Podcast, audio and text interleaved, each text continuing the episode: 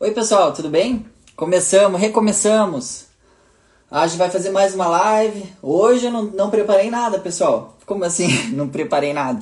Hoje o diálogo vai ser mais natural, porque, como assim, natural? É, hoje eu vou continuar a narrativa das minhas provas do Ironman. E eu acredito que quando a gente é natural, espontâneo e relembra os fatos ordenadamente, isso eu fiz, eu pelo menos organizei as ideias aqui antes de, de, de fazer a live. E eu tenho bastante ensinamento para contar. A primeira vez, a live passada, a gente gravou na, na Manoc Team. Por sinal, ela tá deu um probleminha ali na hora de gravar, ser sincero, tá com, tá com o teclado preto, mas tem bastante ensinamento lá e foi referente ao meu primeiro título do Ironman em Fortaleza. Já agora a gente vai fazer a segunda live e é meu, meu reforço aí da, da segunda conquista mais importante na minha carreira, o Ironman de Copenhague. E o, como é que foi aquele ano para mim, né? Então eu vou chamar o Fábio aqui, o Fábio vai entrar pelo login da Manoc Team e ele vai me entrevistar aqui, eu vou contar várias histórias, muitas coisas que eu aprendi em Boulder, eu tenho certeza que vai ressoar com vocês também. Porque, bom, eu estava nessa jornada de treinamento já há anos e anos, Ó, o Fábio. Fábio Júnior entrou. Entra pelo Manóquio lá, Fábio, que daí pede pra entrar na live comigo que eu te aceito.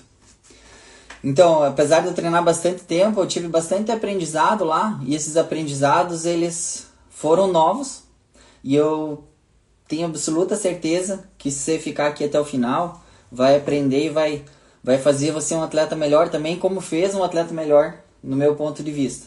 E dessa forma, eu competindo com um pouco mais de inteligência e tendo abdicado algumas coisas em prol do triatlo. Eu acho que todo mundo aqui abdicou algumas coisas em prol do triatlo. Quando chegou o momento de competir, a gente despeja tudo naquela prova e a linha de chegada ela significa muito. Para mim, não sei se vocês já viram, se vocês já viram o, a minha chegada em Copenhague, acho que até vale a pena vocês darem uma olhada.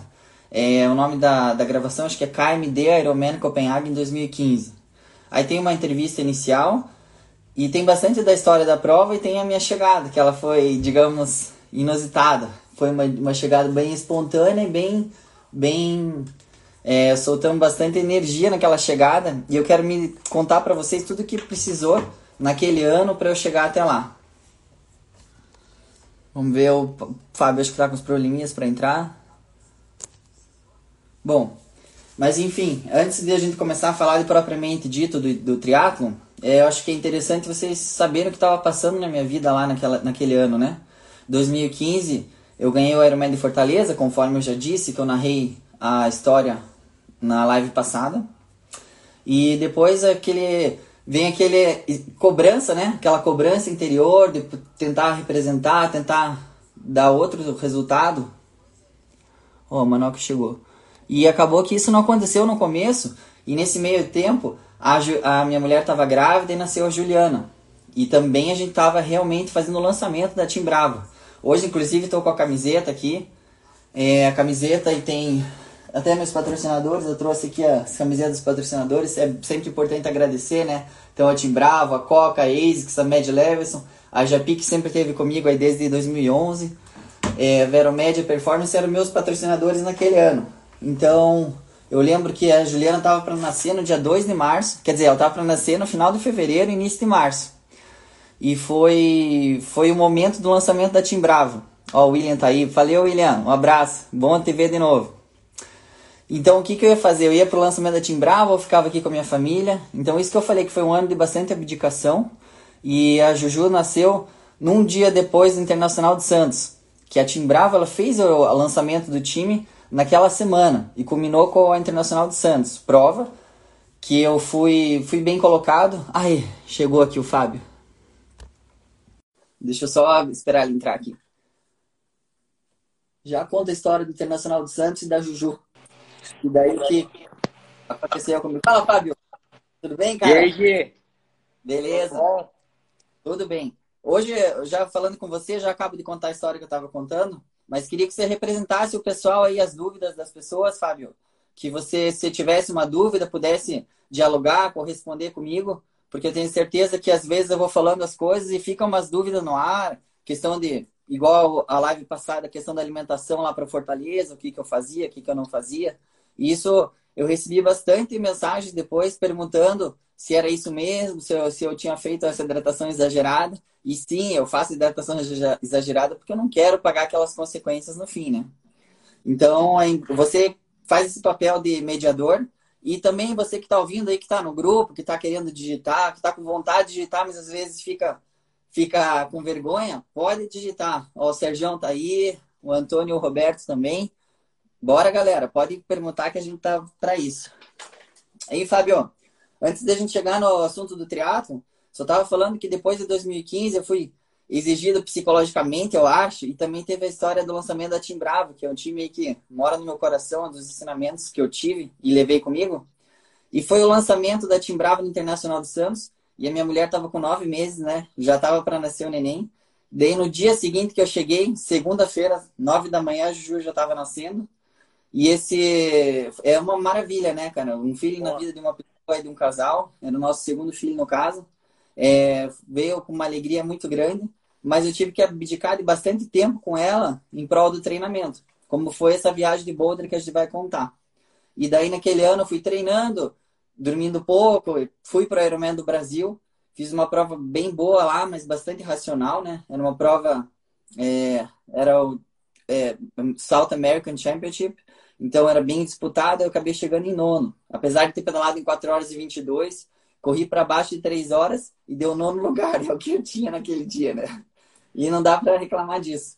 Sim. Passou uns dias e a gente foi lá pro Boulder, pro camp de Boulder, que a gente vou falar bastante do que eu aprendi lá.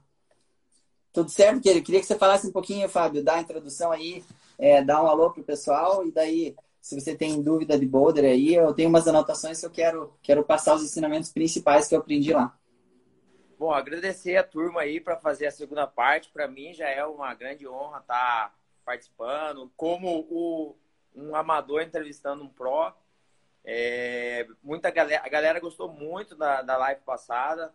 É, eu achei que foi bacana a interação. Os temas, os temas da, os temas de Fortaleza foi bem interessante.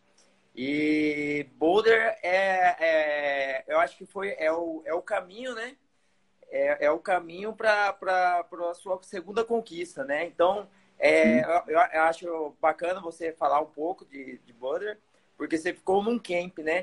O que, que o camp representou para você, Gui? É, você fez algum diário? A gente, eu, eu, por exemplo, eu vou perguntar como amador, né? É, era pancadaria todo dia, porque, ó, só, só, só, só time de feras, né? Então, uhum. imagina, uhum. era pancadaria na, na piscina, na, na bicicleta, no, no atletismo. Então, é isso que a gente quer saber, né? Porque tá entre, entre nós rola a disputa, né? É, rola, rola. É, isso é, é, bacana, a interação e tudo mais. É, é bacana a gente é, tá lá treinando forte, pedalando, pedalando, aí de uma hora para outra um tá sobrando, aí vem a maldade no coração, mas depois alivia tal. Hum. Conta para é. nós como que foi lá em, em Boulder lá. Cara, imagine, né? Todo atleta, atleta, profissional é competitivo, né? Se o cara não for competitivo, ele tá mentindo, né? Porque fazer um esporte nível competitivo, realmente você preza pela competitividade, e mas a gente sempre aprende com isso, né? Mas teve algumas, alguns percalços no caminho, assim, Fábio. Mas eu queria falar justamente o que significou para mim, que foi o começo da tua pergunta. Imagine que eu estava lá no aeroporto, a Juliana, lá, igual eu contei a história, ela estava com 3, 4 meses de idade. Eu que fazia ela dormir todo dia. Então eu dormia, sei lá, uma, duas da manhã, mas eu tinha um contato bem grande com ela. Até queria aproveitar porque eu sabia que esse ano ia ser difícil. Aí às vezes acordava cansado para treinar e tudo. Mas na hora que falaram assim, ó, oh, você vai ficar um mês treinando fora, Aí você vai voltar e vai competir lá no Ironman de Copenhague. Então eu pensei, cara, vou ficar dois meses longe da minha pequena, que é recém-nascida. E o Gabriel também era pequeno. Eu sabia que a Jennifer ia estar tá em dificuldade aqui. Mas, cara, foi a solução. Falei, ah, eu preciso fazer isso. É, é também pela minha família, né? Meu trabalho, mas é o que eu gosto de fazer. Então, a primeira coisa que eu cheguei no aeroporto, eu tava falando com os meninos lá. Falei, ó, oh, vou fazer isso aqui render, cara. Para mim vai ser a primeira vez que eu tô só treinando na vida treinando, descansando, sem outra questão do trabalho, sem outro tipo de estresse. O estresse é o treino mesmo, os relacionamentos, que no outro país às vezes pode acontecer. Mas, bom, eu nunca tive dificuldade com relacionamento, nem com a língua, nem nada. Só tive dificuldade com as percalços que me enfrentaram no treinamento. E nisso, eu ganhei, tenho quatro lições que eu quero passar para você. E sim, sim, vocês sabem que eu gosto de filosofar um pouco sobre a vida, né? Gosto de falar. Meus posts estão assim também. Mas eu sempre é quis. sempre um aprendizado quando você é, alivia aí. Sempre quis treinar por uma razão e acho que isso me faz consciente do que, que eu estou fazendo. E se eu estou consciente do que eu estou fazendo, eu quero fazer melhor, né? Então tá, eu fazia, comecei a ter um monte de informação lá em Boulder. Falei, cara, eu preciso anotar em algum lugar. E eu escrevi e reli hoje e vou passar para vocês os quatro principais aprendizados. Então eu vou ler aqui, ó. No, no dia 3 eu escrevi assim, ó. Principal coisa é minimizar o ego e as distrações. Por exemplo, às vezes você vai, vai sentir, né? Vai sentir cansaço, vai ficar gripado, lesão, cansaço acumulado. Eu lembro que eu cheguei lá, não foi as mil maravilhas, não, sabe? Eu tava doente, tava com é, bastante catarro no pulmão e tava com dificuldade de fazer o treino. E essa que eu vou falar agora é bem importante. Às vezes não é o rendimento na sessão de treino, é só fazer o programa. Pensar demais às vezes incomoda a transferência de acumular esse teu treino no sistema. Ou seja, eu não estava bem de saúde, tinha questão da altitude, minha garganta estava incomodando. Eu não, não falei tanto que eu estava ruim assim para os treinadores, mas eles já sacaram na hora. Ninguém é bobo, né? Mas eles perceberam e eles me passaram esse recado. Ó, oh, não precisa se testar todo o treino. Você está em uma condição difícil, o teu pulso está subindo, tem altitude. Eu fui o que pior adaptou a altitude. Ele falou: você vai lá e coloca a sessão de treino. Se é 50 minutos, ué, você não consegue fazer intensidade 50 minutos, mas eu quero ter 50 minutos. Seja do jeito que você puder. Tenta manter a zona de batimento certo, porque no final do, desse mês isso vai contar muito. Agora, se você ficar em casa, se fizer menos, isso vai contar negativamente para você. Se fizer mais também. Fa ó, passei uma coisa para você, você faz. Acho que é legal essa primeira lição também falar que quem deu o cronograma geral foi o Armando lá, um treinador que baseava o marido da Joana Ló. Joana Ló foi sete vezes campeão da Ironman da Nova Zelândia, quarta no Havaí. Eu até tenho uma dica dela aqui embaixo. Mas ela, eles prezavam justamente por treino bem, bastante longo, bastante priorizando a resistência, mas eles não eram muita intensidade, era menor intensidade. Só que lógico, a gente era testado, né, Fabio? E como que é, como que se segura? Como que se segura Oi? lá com as feras lá? Como que se segura na bike, segurar na, na corrida? É. Então, essa aqui é a dica 4, era mais importante, mas eu vou adiantá-las para vocês, tá? É, bom, ele falou, um dia lá no dia 4 de julho, então a gente estava começando lá, dia da independência, ele chamou todo mundo. O que aconteceu? Eu tava, a gente deixou um outro atleta da equipe para trás. Tinha um grupo grande às vezes, não era só nós quatro que treinávamos juntos. Tinha o Tindon, tinha o Craig Alexander, mas a maior parte do treino era eu, Vinhal, o Fábio e o Marcos. Só que, igual você falou, a gente queria se testar às vezes no começo. E de vez em quando, numa subida, a gente testava, deixava outro para trás. Teve uma vez que o Vinhal, não sei se não se perdeu, não sabia que a gente parou e deu problema. Aí o que aconteceu? Chegamos lá, o Vinhal tava igual eu, tá? O Vinhal tava com o pulso alto, tava tossindo e a gente tava sofrendo. Nós dois éramos os piores. Então, às vezes era eu que ficava para trás, às vezes era ele. Aí um dia o, Armando chegou e falou assim: vou ler a frase para vocês. Não é treino em equipe significa estender a mão. Eu tô falando para isso para vocês num decibéis razoável. O dele estava bem mais alto, certo? Treino em equipe significa estender a mão. Não é treinar forte e sim ajudar. Não é competir nos treinos, mas promover que todos treinem bem, um dia após o outro. Eu sei que vocês fazem 300, 400, 500 watts se vocês quiserem, mas não importa. Vocês são uma equipe e devem se portar como tal, ajudando um ao outro na adversidade e não tentando acelerar em cima dos outros. Ou seja, foi uma bela de uma bronca. Eu li aqui o parágrafo principal, mas era bem grande o texto, tinha uma, uma meia hora, e a gente, a partir daquele dia, a gente não treinou com ego individual, a gente começou a treinar a equipe para se ajudar. Quando a gente ah, treinou em equipe. Aham. Uhum. E quando a gente começou a querer se ajudar, cara, nós quatro atingimos níveis gigantes. E eu vou contar para vocês o meu gigante, né, daqui a pouquinho. Mas eu vou ler a dica número 2.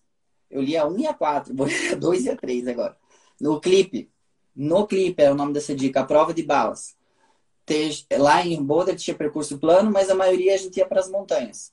E no segundo dia de pedal ele falou: a partir de agora você não tira a mão do clipe. Eu falei, mas como não? Você vai subir a montanha, você vai ficar clipado 100% do tempo. Seja montanha de 2%, 10% ou 20%, eu quero ver você clipado. Se você tirar a mão do clipe, eu vou gritar e para você colocar, voltar a mão no clipe. Eu falei, caramba, mas eu nunca tinha feito tanta escalada assim no clipe. E daí, a partir daquele dia, eu fiz um dia, sofri, fiz outro dia, sofri. No quarto, quinto dia, já estava mais acostumado. Daí ele falou, agora você está começando a desenvolver o teu tronco, o teu tronco tem que ficar à prova de balas. Ele estava fraco, você ficava balançando na bike. Você vai ver daqui a duas semanas. E dito e feito. Bom, o Ironman a gente passa no clipe, né? Se eu fazia a montanha toda no clipe, eu desenvolvi potência na musculatura certa, de forma específica. E isso fez toda a diferença.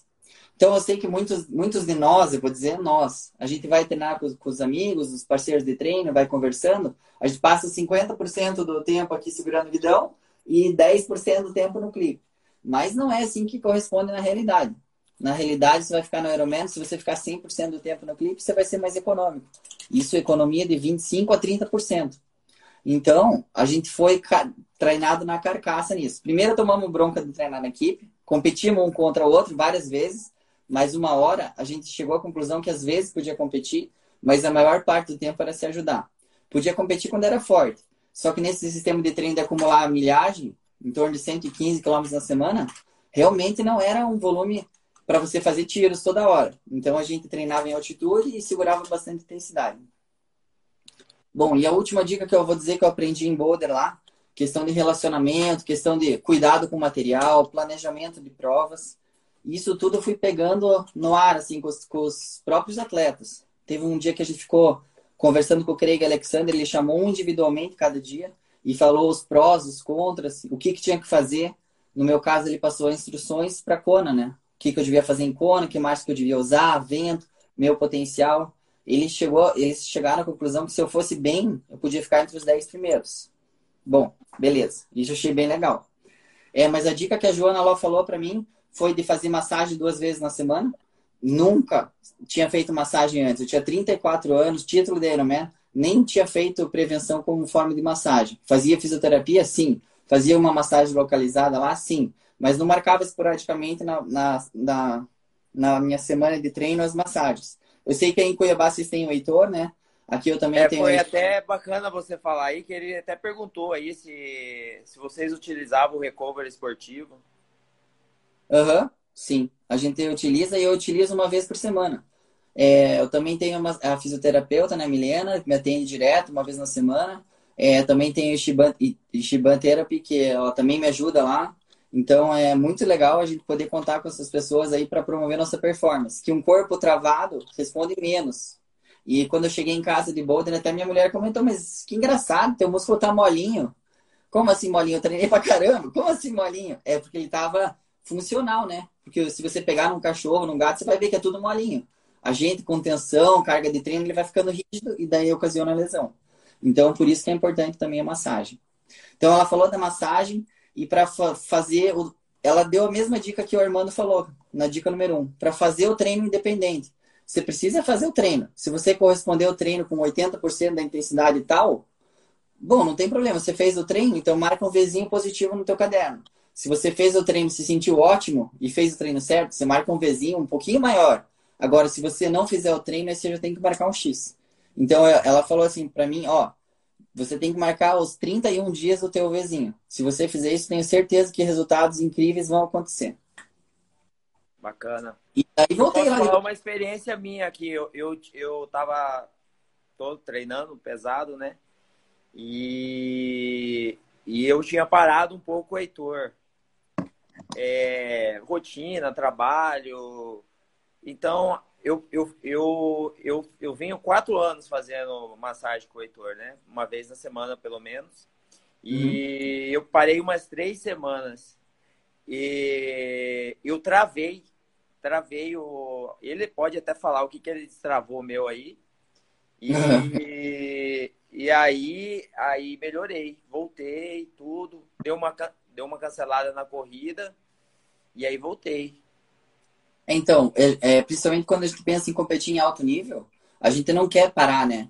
Porque a gente quer cumprir o programa de treino, quer marcar os 31 dias o vizinho. E a massagem com certeza ajudou. As primeiras vezes doeu pra chuchu, né? Cara, nunca tinha feito massagem. Ela põe cotovelo lá e me esfregando. Meu Deus, eu não vou aguentar isso. Aí depois da terceira sessão, ela já põe o cotovelo e você, ah, beleza, já tô acostumado. Agora faz três, quatro anos que eu faço isso e realmente melhora bastante. Eu até sinto diferença para melhor quando eu vou nadar depois.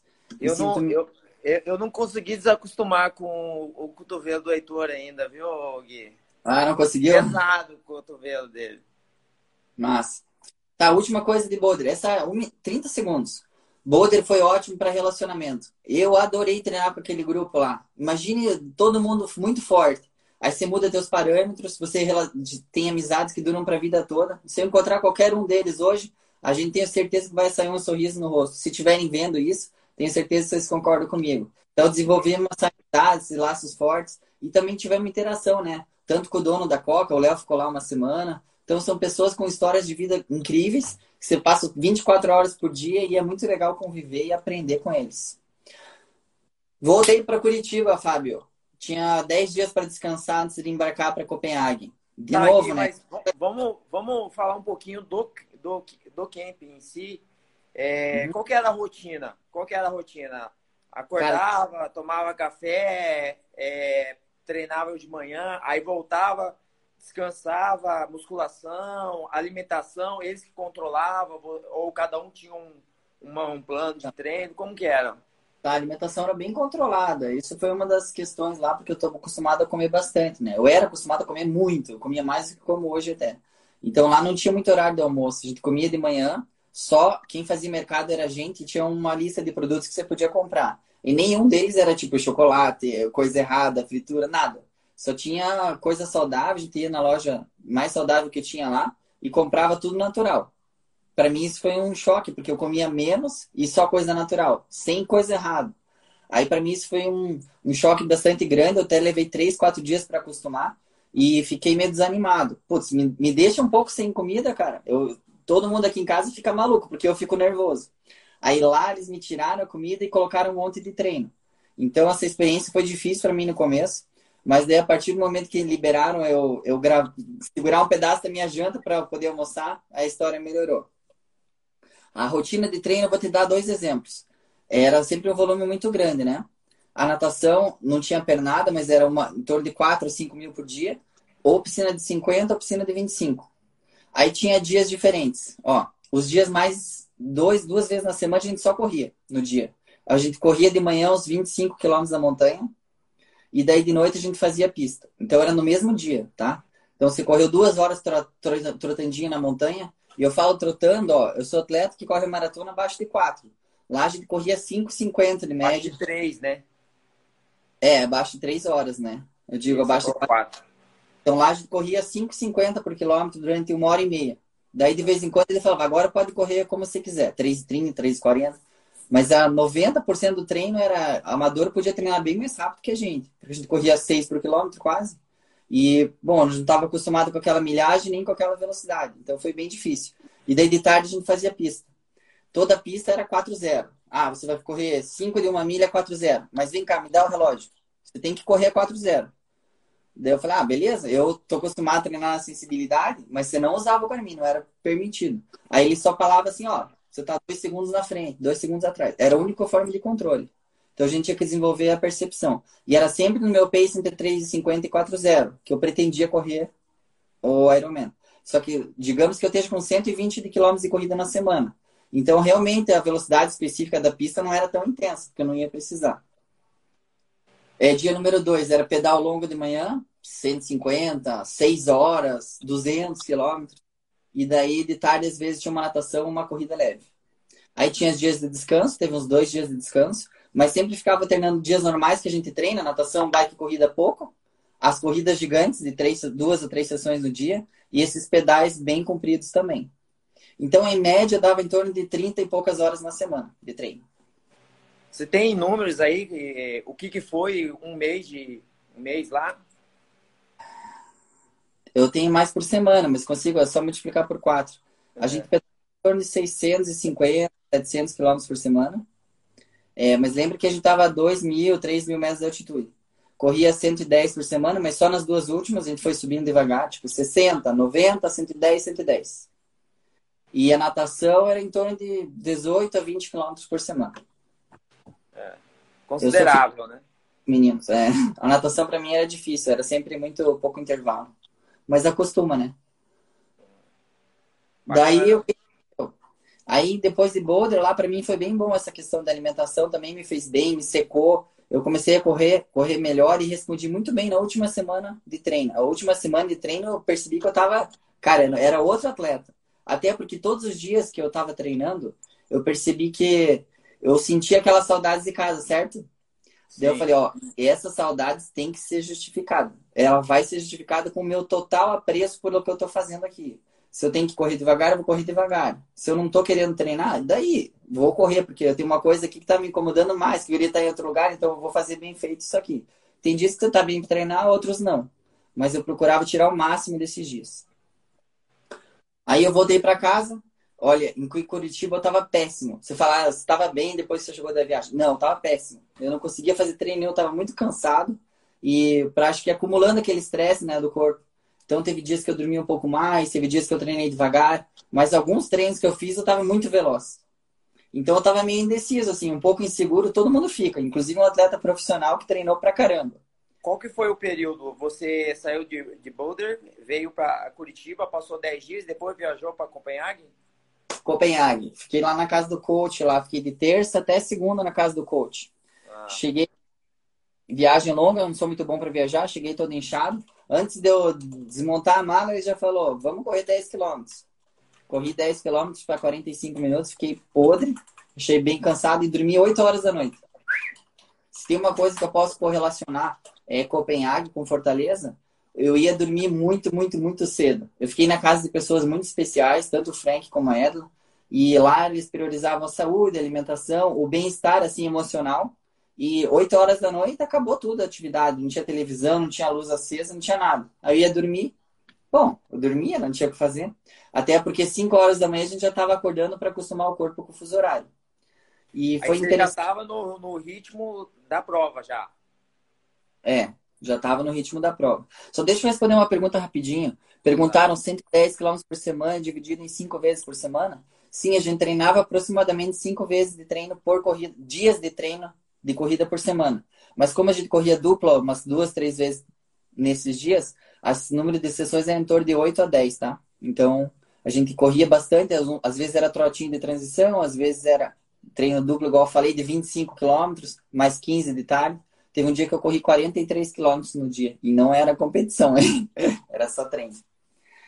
Então eu cheguei lá em Golden, aí comecei a treinar, fiz essa adaptação do fuso horário, nadei na piscina de 50, respondi supimpa, nadei super bem naquela, naquele treino, aí já deu uma motivada. Aí saí pedalar no mesmo dia, já tomamos café da manhã, aí tava pedalando com um ciclista profissional, cara, o cara tava do meu lado, dele falou, agora é Ironman Pace. Daí ele foi pra roda aqui, né? E ele é o ciclismo era o ponto forte dele. Daí depois uns 20 minutos, ele falou: "Cara, você vai andar assim no Ironman?" Eu falei: ah, "Eu vou por quê?" Cara, você vai ganhar o Ironman. Cara, você tá andando a, sei lá, tá muito rápido, tá 300 e poucos watts em média. É porque eu tava sem o ciclo, então ele me falou: "Cara, você tá andando igual uma máquina." Daí isso me animou também. Então foi uma comprovação que eu tava em forma, entendeu? E para mim por eu nem isso, tava Por isso o apelido Motóquio. É, eu, e lá em Boulder me chamava de 300. Qualquer treino eu já colocava 300 watts e pronto. Ué, começou a ficar natural para mim aquilo, né? Até que chegou o próximo da prova, tem muita mentalização. Uma dica essencial, eu, eu falei que alguns treinos me davam segurança, né? Mas o que me deu mais segurança foram dois fatos que eu me lembro bem agora, tá na minha cabeça. Uma, o coach uns dois dias antes e no dia anterior falando: Cara, você, você vai ser segundo, vai ganhar teu segundo título de Ironman. Ele fazia análise do resultado. Se você, você pode, cara, eu acredito que você vai ganhar o segundo título de Ironman nesse final de semana. Isso me dava uma motivação. E a outra foi um áudio do Reginaldo. Acho que o Reginaldo não tá ouvindo. Eu dei uma olhada aqui. Mas depois eu vou falar para ele lá essa parte. Ele me passou um áudio, cara. Ele é um cara muito religioso. Ele passou um áudio assim, pedindo, intercedendo por, por mim no Ironman, falando que se eu tivesse alguma dificuldade eu ia sobressair daquilo de forma muito natural e que eu que essa prova era muito importante para mim e que seria um dia especial na minha vida e que tudo ia dar certo. Então eu ouvi esse áudio umas cinco, seis vezes. É, queria dar um abraço para ele. Se ele não sabe, esse áudio me ajudou muito. Por quê? A prova em si agora. Tá, Tava animado. Falar, então, então vamos falar assim, é, é, bike, mesma configuração de Fortaleza, é, mudou alguma coisa? Tirei uma garrafinha fora, né? Só deixei um pneu tubular preso lá de reserva, porque eu não podia perder a pontuação para o Havaí de jeito nenhum. Eu tinha que ficar entre os cinco, seis primeiros, para ganhar pontos para assegurar minha vaga para o Havaí. Beleza? Então eu tava com pneu reserva, bomba, tudo. É, o fato número dois, estava com um perfil alto na frente, roda 808 e a fechada atrás. A fechada atrás eu não abro mão por nada. A fechada atrás, para mim, é uma combinação assim fenomenal. Ela me impulsiona, ela mantém a inércia por bastante tempo. E a minha bike, então, a minha Cervelo P5, né? É, na verdade, era outra bike. Essa bike de Fortaleza era uma cota, daí eu troquei pela Cervelo P5. É, o Fábio deu uma caída aqui. Se você pedir de novo, eu te aceito aqui, Fábio. Então eu vou continuando daí meu, meu perfil da bike e vou falar da prova em si. Daí é a hidratação aqui, eu vi que tem uma pergunta da Fernanda. Da Fernanda, oi Fer, tudo bem? A minha hidratação nos dias é bem natural. A urina tem que ficar clara, eu treino menos, então não preciso repor tanto. Fortaleza foi mais assídua, né? Eu até tomei soro caseiro, acho que uma vez por dia, mas ou soro comprado, tanto faz. Mas lá em, nessas provas que não é tão calor, tava 17 graus, foi bem tranquilo para mim, porque eu só me hidrato naturalmente, tomo bastante água aqui, ó, tô tomando aqui um suplemento de recuperação do treino de musculação. Sempre tô tomando água, então a urina estando clara, tá tudo certo. É, então eu bebo em torno de 3 litros por dia de água. Chegou no dia da prova, então, pessoal, aquela insegurança no vídeo de KMD Ironman 2015 tem esse momento, hein? Eu tava inseguro, por quê? Porque eu tava com o perfil alto na frente, tava com a Cervelo P5, que é um show de bike, e eu tava empolgado para desempenhar tudo que eu tinha treinado no camp de boulder, que eu já tava seguro de mim que eu ia fazer uma performance boa. Pelo menos assegurar minha vaga para ver que tá entre os cinco primeiros, eu queria. E se desse para realizar o que tava na minha cabeça, que era sentindo, pressentindo que seria um dia especial, talvez a vitória, eu ia com todas as minhas forças. Daí aquecemos, teve um probleminha ali de horário, então não deu para aquecer muito dentro da água para mim. É, questão de posicionamento de roupa, teve fila. Vou aceitar ele de novo aqui. Então, a de largada aconteceu. Eu animado, sem aquecer os braços e pronto para fazer mais um Ironman. Ô, Fábio, voltou? É, ferveu o iPhone aqui. Ah, não tem, tem problema. Posso narrar a prova então, Fábio? Pode ir narrando, eu já estava acompanhando aqui na, pelo meu pessoal aqui. Palma na bala. Tá bom, vou falar da prova em si. A prova foi adversários, os europeus. Os europeus são monstros na bike. Andreas Niedrig, um alemão que é um pouco já era mais experiente, mas ele nada e pedalava muito forte. Henry Heidelung. Heidelung tinha sido campeão no ano anterior, tinha 8 horas, pedalava para 4 horas e 10. Ian Rafael, um maratonista que me assustava, tinha 2 horas e 40. E a prova em si foi realizada de 10 a 15 minutos mais lenta que nos anos anteriores. Ou seja, eu estou falando essa informação agora, mas na hora eu não sabia. Tava um vento bem forte, 30 km por hora, e prejudicou o desempenho né, do tempo final. Mas isso não me importava na hora, importava que eu ia correr e estava lutando pela posição no pódio. Então, deu a largada, água gelada, me posicionei bem ali, mas não estava aquecido, não respondi bem.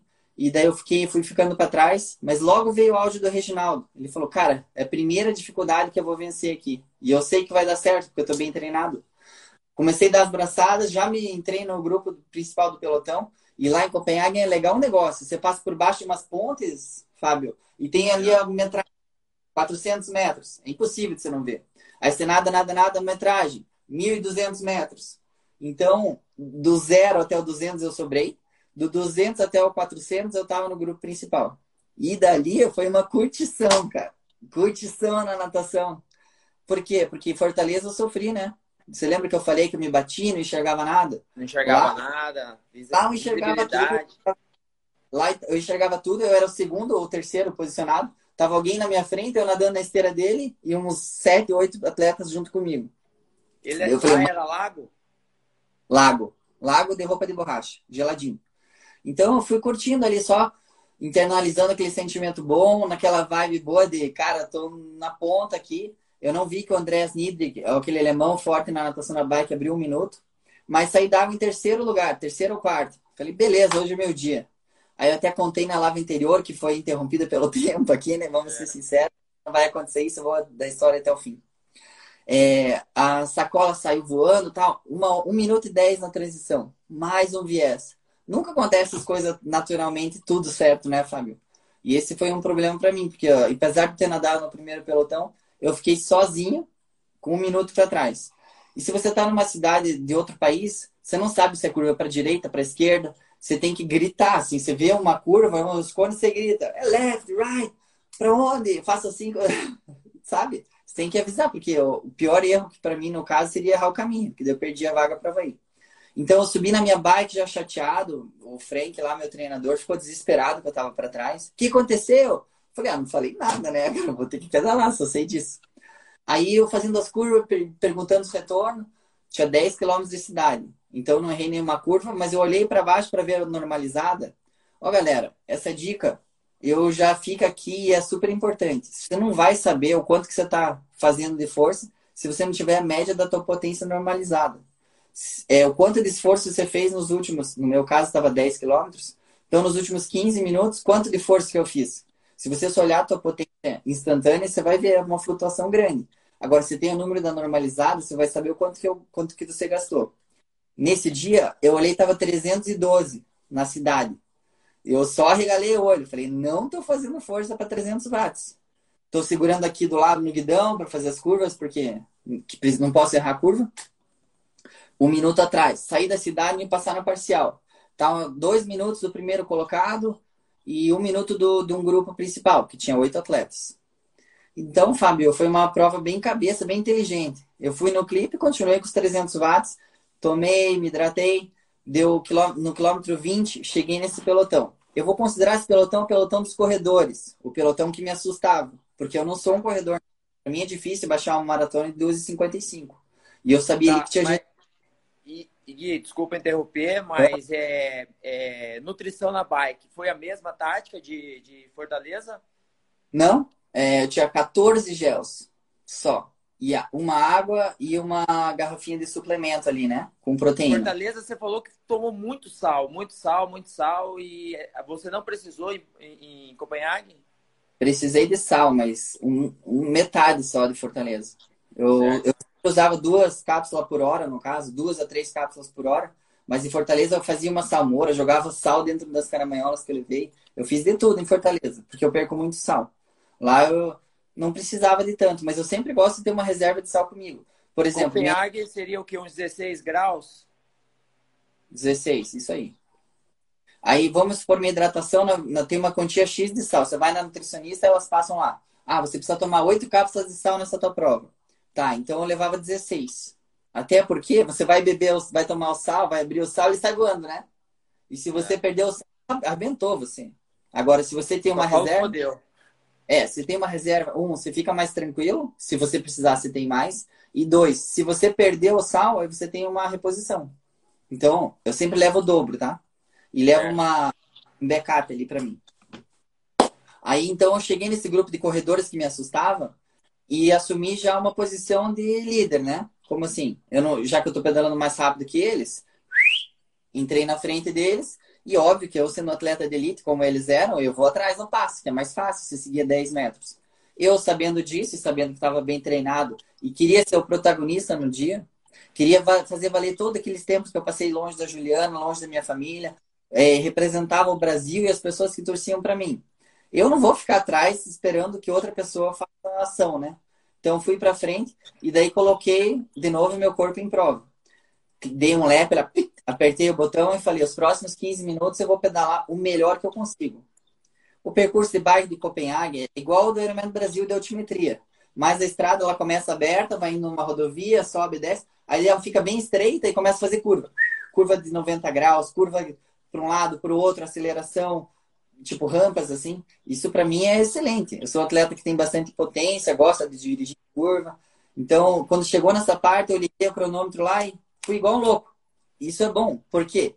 Porque você anda cinco minutos, você faz curva para um lado, para o outro, você, o cara perde de vista, né? E eu coloquei nesses 15 minutos, fui até não aguentar mais. Aí eu coloquei 345 watts de média nesses, 300, nesses 15 minutos. Aí quando eu olhei para trás, bom, eu já esperava, né? Porque eu também não estava aguentando e eu sabia que eu estava num nível de pedal muito bom e não tinha mais ninguém comigo daquele grupo. Eu, então eu peguei no calo deles e ficamos sozinhos competindo no Ironman de Copenhague. Ou seja, Heidelung na frente, dois minutos.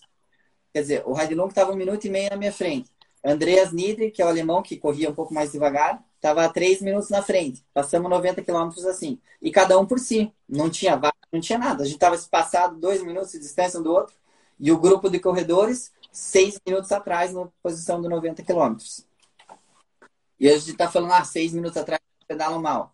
Não, a gente passou a 43 de média os primeiros 90. Então, seis minutos era 41 de média. Né? É, era rápido.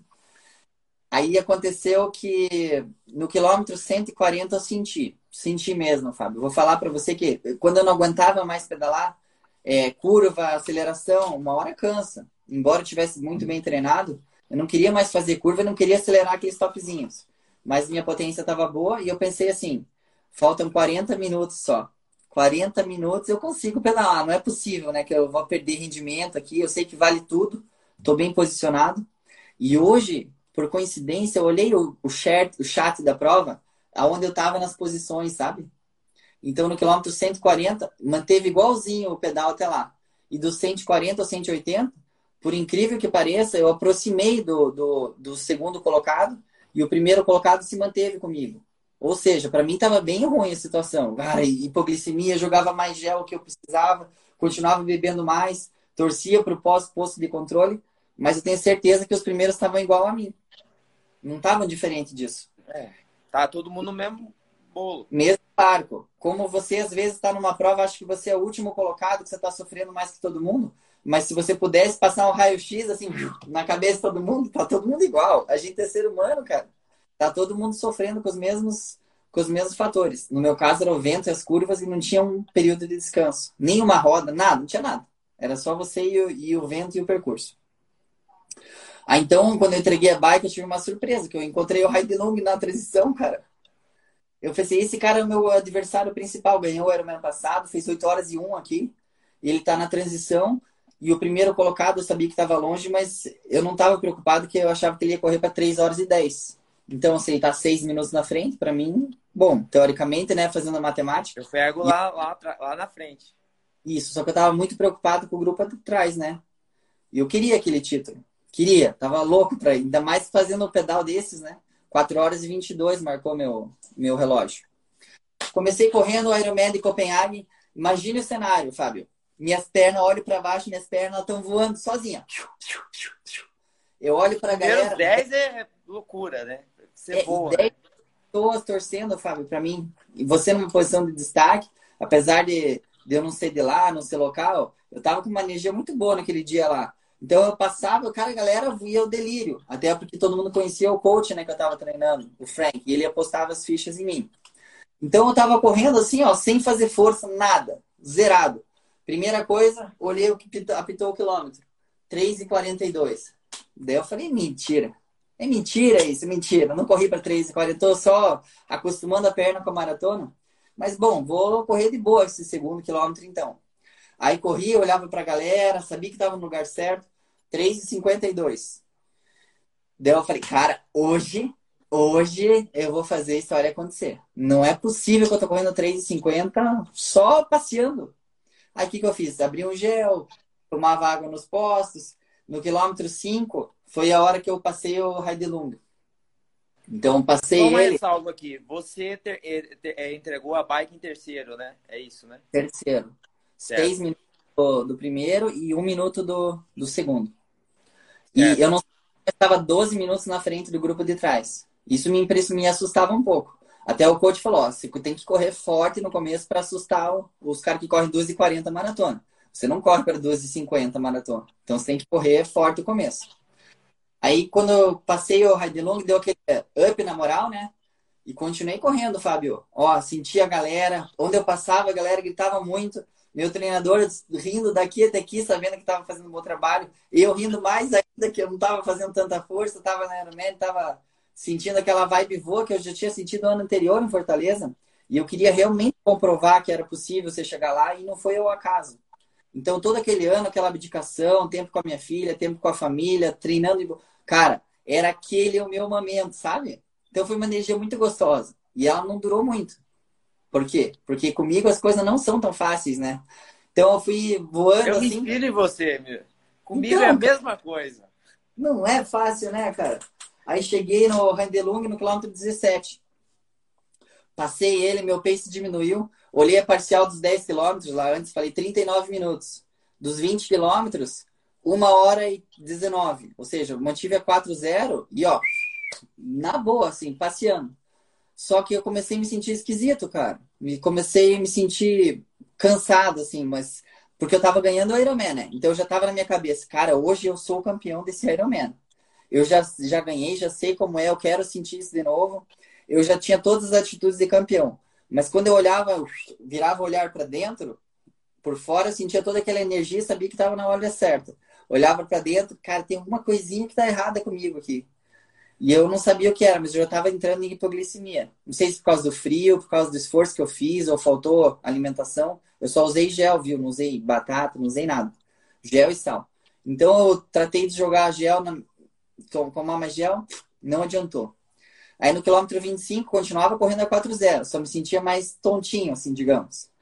Aí no quilômetro 30 eu cruzei com o meu treinador no ponto lá. Aí ele olhou para mim, bom, ele não precisava me perguntar nada. Ele já sabia. Cara, tá tudo bem? Ele, o sorriso dele baixou. Daí eu falei, bom, para ele falar isso para mim aqui agora, com certeza ele já viu que eu não tô, né? Daí eu falei para ele, cara, tô mais ou menos, tô meio esquisito. Daí ele falou, faz o seguinte, você só perde isso, eu tô pegando a diferença. O Ian Rafael desistiu de te perseguir, ele já tá correndo mais devagar que você. Você tá na frente e todo mundo ia abrindo. Então você só perde agora se você desmaiar você tá perto de desmaiar? Eu não falei nada. Daí ele falou assim, então você vai, vai andar nos postos de controle, vai jogar todo o nutriente que você pode para dentro. Nos postos de controle tinha fruta, é, Gatorade ou isotônico que tinha lá, não lembro qual era. Fruta, isotônico e acho que só. Acho que tinha fruta, mais fruta depois. Então, eu parava, eu lembro que eu pus maçã na boca, cara. Sabe quando a, a mandíbula assim torce de tanta que vontade que está de comer. Então eu tava assim, e daí eu melhorava. Aí eu chegava no próximo posto. Só que eu fazendo tudo devagar para mim, continuava correndo a 4h15, Fábio. Era 4h15, 4h18. Eu falei, tá ótimo. Tô correndo muito bem hoje. Só que daí, do, nesses quilômetros finais, começou a doer minha barriga daí, porque eu colocava tanto nutriente para dentro. E daí sentia, além da hipoglicemia, eu comecei a ficar com bastante desconforto gastrointestinal. Aí, é, não, acho que vontade de ir no banheiro mesmo. E eu não queria parar, né? Então isso foi bem difícil para eu suportar essa dor e, e continuar correndo e desempenhando como o campeão que eu queria ser. Aí no quilômetro 35, fui indo, mantive. Ó, meu, meu esforço interno para segurar toda aquele angústia de querer ganhar e não saber se meu corpo ia ter linha de chegada, foi bem difícil. Quando chegou no quilômetro 40, imagine a torcida sabendo que o campeão estava chegando. Cara, quem estava no Ironman, quem tava no Ironman de 2011 daqui, pôde sentir. Eu era o brasileiro, eu era o cara que estava chegando em segundo colocado, estava toda a minha família aqui. Então eles sentiram essa emoção. Lá, eu admito que eu não era atleta local, mas estava igualzinho. Cara, a galera tava voando assim, ó. Só que, olha, aqui no Brasil eu consegui responder. Aqui, lá, eu sentia todas essas coisas, só que como eu tava com muita dor por dentro, assim, de, de dor de barriga e, e querendo segurar a linha de chegada, eu não conseguia sorrir tanto para eles. Do 40 em diante eu já conseguia. Já fazia sinal positivo, já começava a cenar. No 40 você já, já sabia, eu, eu vou ser o campeão. Vou ser o campeão. Eu ganhei o Ironman de Copenhague. E até me arrepio de novo de falar. E, e toda essa a desgaste, toda essa abdicação do, do, meu ano, da confiança que você nunca é tão confiante, né, numa num resultado como esse que é, é projetado internacionalmente, você nunca é, acredita 100%. Nessa hora eu acreditei 100%. E daí foi arrepiando, arrepiando, Fábio, arrepiando, a galera gritando na minha cabeça, batiam com aqueles coisas de ar no, nos portões, sabe? E daí isso foi aumentando o barulho até eu ver o pórtico de chegada. e o pórtico de chegada, ele foi igual, cara, o Ironman de 2011. Você não se contém, eu não conseguia me conter, eu só fui espontâneo. O que é ser espontâneo? É você projetar o que você está sentindo para todo mundo sentir a mesma coisa. E, cara, eu pulava, eu pulei bem engraçado e jogava assim com o braço, sabe? Isso não, é eletrizante a sua chegada. É, é eletrizante. compartilhar com eles e queria só, sei lá, sentir aquilo é, mil vezes de novo, sabe? Então, quando eu cheguei, daí eu comemorei. Dessa vez, eu acredito que se Fortaleza foi uma prova dominada pelo elemento fogo, digamos assim, que eu tava com um pouco de, de não vou dizer raiva, mas eu tava com aquela angústia que eu não tinha ido bem no, no Ironman lá de Chattanooga, que eu tava devendo um resultado para mim, que eu queria provar e usei muito isso no, no começo que me fez ir longe. Depois da metade da prova de, de Fortaleza, eu que eu consegui internalizar, consegui achar o equilíbrio e usar isso na corrida. Copenhague foi diferente. Copenhague foi mais emoção, uma prova emotiva, uma prova que foi muito dominada pelo elemento água, digamos assim. Que a Juju me fez muita falta no ano, a minha família, a Jane. Eu sei que quando eu não estou aqui, a Jane trabalha dobrado, minha sogra trabalha dobrado, eu sinto saudades, eles também. Então, esse elemento de saudades e de amor é o que me levou esse segundo título, eu acho. E daí, como eu usei tudo isso e catalisei nessa prova nesse momento, cara, dali em diante eu fiquei famoso na cidade, Xavier. E, e a galera tudo sentiu, que acompanhou aqui, com certeza sentiram a mesma coisa que eu senti. Bacana demais, Gui. E é incrível porque quem conhece você sabe que você é uma pessoa bem calma, é, centrada. E a hora que você vê a sua chegada, você vê é, a, a, energia, você pulando igual uma criança. Puta, é. É, é, é fantástico, é fantástico. É, eu acho que tem essa natureza em mim, Fábio. Eu, eu, sou um pouco recatado, mas eu não tenho medo de expor meus sentimentos, até nas coisas que eu falo, nas coisas como eu ajo. Eu não tenho problema nenhum nisso. Eu até gosto, cara. Eu acho máximo. Ainda mais quando são coisas boas, né?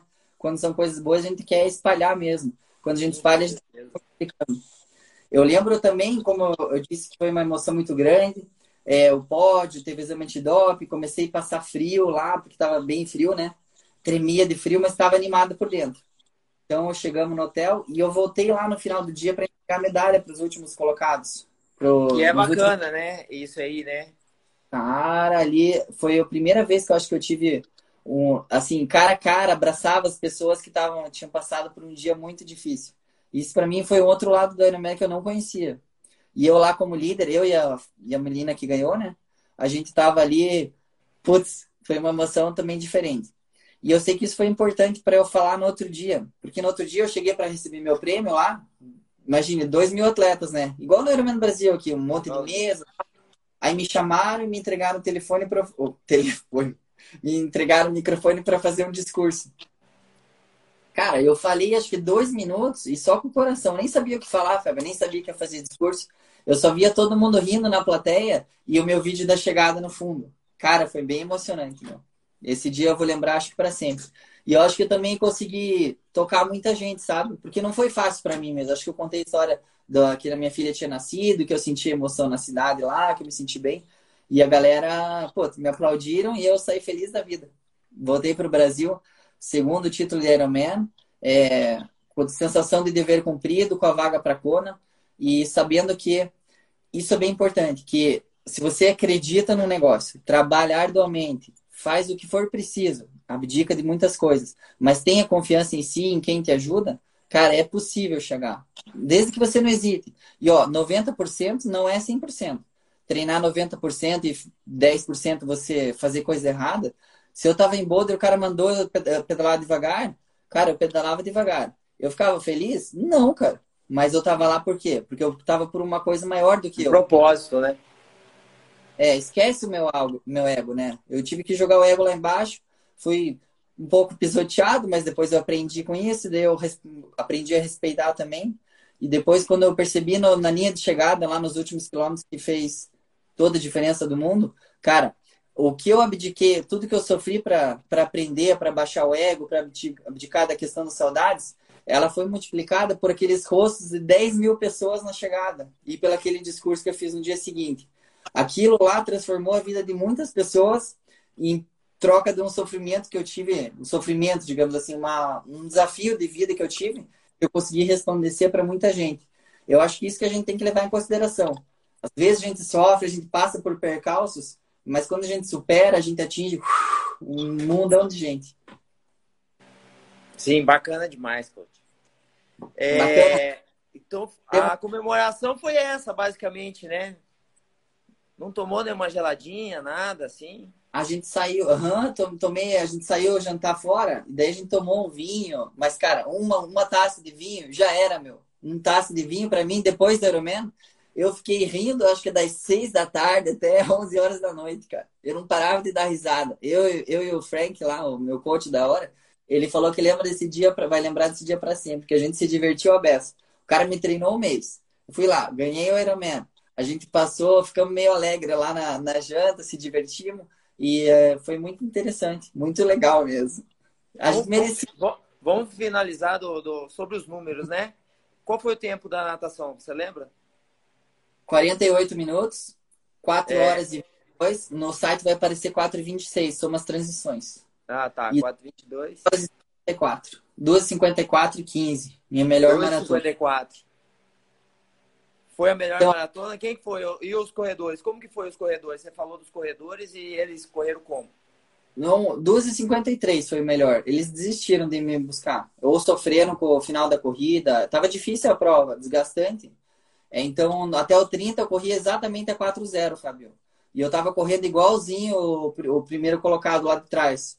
Aí dali em diante, foi a parte que eu comecei a andar mais, tomar mais hidratação, ali equilibrou, minha corrida foi mais lenta, mas, bom, perdi quatro minutos, mas pelo menos cheguei, né, Fábio? Se às vezes eu tento correr, não tinha disputa. Sou campeão. Mas, é, não tinha mais disputa, já tinha disputado, já tinha disputado por 7 horas e 50 minutos, podia curtir um pouquinho. Bacana. É, então, a, a, Rafa falou que vai fazer a próxima maratona dela 2 horas e 54 aqui, ó. É, eu tô vendo ali o comentário dela. Eu acredito nela. Tem potencial. Aí. A primeira coisa é acreditar, né, Gui? Cara, então, você não acredita. Eu já contei em outras lives, outras histórias, não gosto muito de repetir, mas eu sempre falei, sempre quis ser um campeão aí de Ironman, campeão de triatlo, eu escrevia campeão mundial, eu escrevia meus tempos, e isso foi se tornando realidade no dia a dia mas chega a hora da que você tem que agir, né? Então, é agir é abdicar de algumas coisas, é treinar sério, é respeitar o que você está fazendo. E essas coisas, dia após dia. Igual a Joana falou lá, a Joana lá falou. Não é você tirar 10 no teu treino, é você colocar o verdinho. Colocou que você fez o treino e se concentrou como pôde, teu corpo não respondeu, mas você fez e se concentrou. Aí quando teu corpo respondeu, você fez também. Quando você brigou com a namorada, você fez também. Quando você bateu o carro, você fez também. Cara, se colocou, você fez também, você fez também, independente do que aconteça, aí o resultado vai falar para você, cara, você fez também, entendeu? Daí você merece aquele resultado e só falta de ação no dia da prova. Bacana. Eu acho que agora a gente tem o quê? Uns dois minutos ou um minuto? Um minutinho só, acho que é dois minutos. Um, dois é. minutos. Gui, foi um enorme prazer, satisfação. Você, além de ser meu treinador, é meu ídolo. É, você é um cara ímpar, diferenciado. É, espero aí ver se nas minhas férias eu dou um pulo aí para a gente dar uma treinada junto. Ver Boa. se eu aguento o, o, esses 300. e daqui para daqui frente só vamos treinar e mais treinar, né? É. Hein, Fábio, então o que, que, você, o que, que você tira de lição dessa live, das duas histórias da Ironman ali? A tua principal lição que ficou desse, desse nosso diálogo? A, a, principal lição. É, eu faço perguntas difíceis também, Fábio. Não é, é só você. Gui, eu, eu, eu, vou falar a verdade para você, nessas duas lives foi, foi inúmeros aprendizados. Só para você ter uma ideia, eu te mandei um áudio no sábado, né? Te mandei um áudio falando que eu, eu apliquei o que você fez em, em, em Fortaleza. Daqueles dois minutos que você fez é, de força, eu, eu já apliquei lá o, o Bacia aí, depois ele vai ver. Ele queria me bater na subida, ele, ele, ele, uhum. ele se deu, ele olhou, eu estava lá atrás, ele tava, eu tava lá atrás, ele olhou para trás, ah, ele não vai chegar, vou chegar no Sindacta primeiro que eu. Eu lembrei da sua live na mesma hora, falei assim, não, se eu fizer dois minutos de força aqui, eu pego, passo ele e chego Isso. primeiro. É, foi conhece... dito e feito. Foi dito e feito. Isso. Ótimo, Fábio. Fiz dois minutos de força, cheguei, passei por ele, mas passei igual um foguete e cheguei primeiro. Então, é, tudo é um aprendizado. É, essa live vai ficar gravada e, e é, é um aprendizado. Você é um, é um, é um cara fora de sério. É, todo mundo que ama e curte esse esporte é, tem que conversar contigo. É, pelo, pelo amor que você tem por esse esporte. Legal. Bacana, Fábio. Eu fico feliz, fico lisonjeado aí com as tuas palavras. E eu queria que você que está ouvindo, que você que ouviu, prestasse atenção e também usasse. Não é porque eu usei para mim que é só para mim esse conhecimento, seja ele da hidratação, seja ele de arriscar alguma parte da tua prova ou não, seja arriscar nos treinos, seja fazer a planilha certinho, seja ter diminuir o ego às vezes para aprender a coisa a mais. Então, às vezes a gente tem que ousar, às vezes tem que ser é, ser complacente com a situação e tentar tirar o melhor proveito disso. Mas é um dia após o outro e ter aquele objetivo forte na mente. Quando você fica com o objetivo forte na mente, junta aquela emoção. A emoção que eu digo, por exemplo, as duas vezes eu já internalizava aquela vitória. Falei, cara, acho que é possível ganhar esse Ironman. E essa emoção me fazia bem pro corpo. E daí, quando eu tava lá aplicando aquele lá, não era um sentimento novo, não era um medo.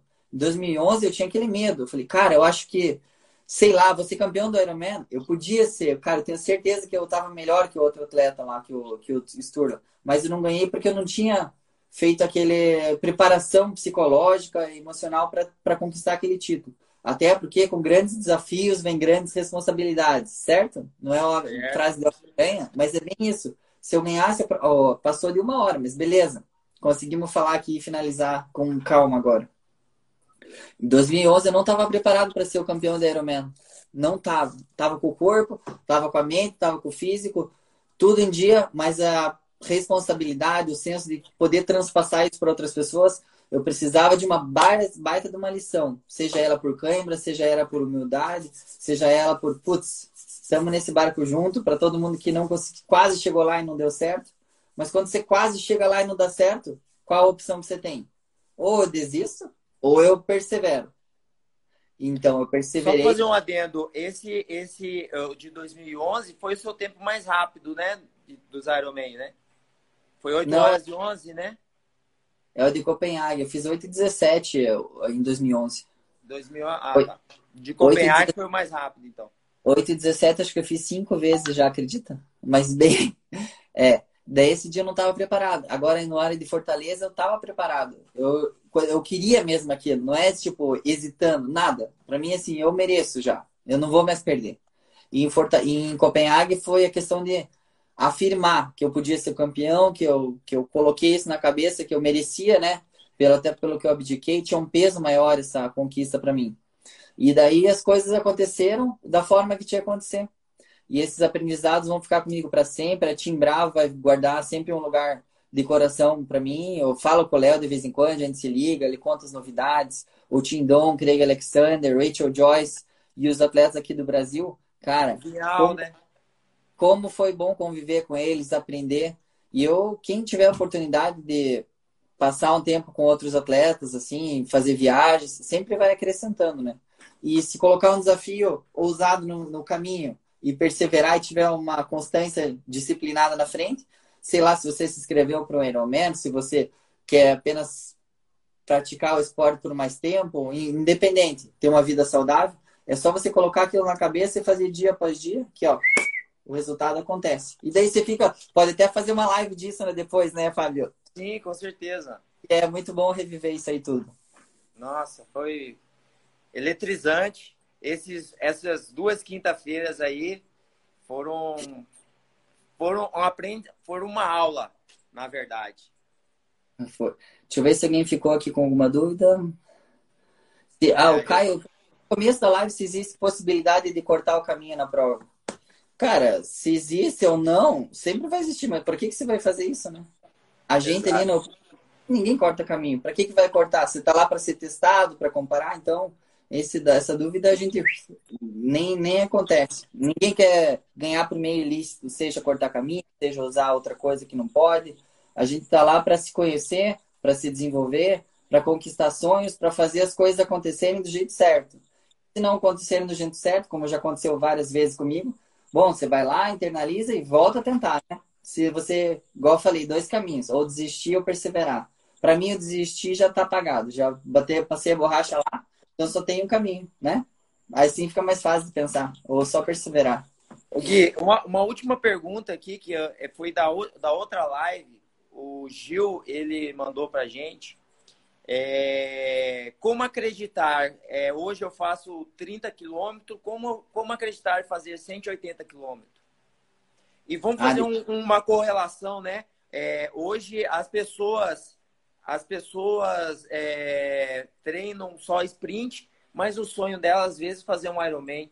Aqui, aqui, aqui, aqui em Cuiabá tem duas, duas triatletas que elas elas estão fazendo essa correlação. Elas começaram no Fast, que é o triatlo mais rápido, e elas estão tá. elas estão com um projeto para o 70.3, que é tá. a Gabriela e a Fernanda.